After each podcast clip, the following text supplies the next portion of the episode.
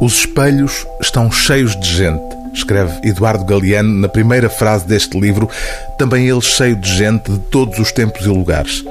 O título, Espelhos, faz destas 600 histórias breves um instrumento com que o escritor uruguaio pretende dar-nos a ver o reflexo invertido, especular da humanidade. Daí o subtítulo com que o autor explica um pouco melhor o projeto da obra. Uma história quase universal. Eduardo Galeano narra em pequenas vinhetas a história do mundo desde Adão e Eva aos nossos dias. E aqui a visão do mundo em que vivemos é sombria.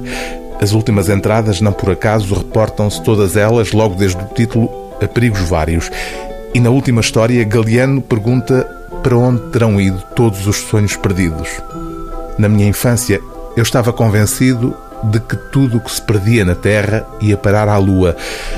No entanto, os astronautas não encontraram sonhos perigosos, nem promessas traídas, nem esperanças destruídas. Se não estão na Lua, onde estão? O ponto de vista ideológico e iconoclasta do autor, sul-americano e de esquerda, está presente em cada uma destas histórias, mesmo quando elas se reportam a um passado longínquo. Quando o Iraque ainda não era Iraque, nasceram aí as primeiras palavras escritas.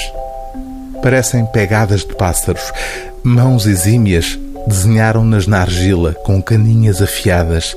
O fogo que cozeu a argila guardou-as. O fogo que aniquila e salva, mata e dá vida, como os deuses, como nós.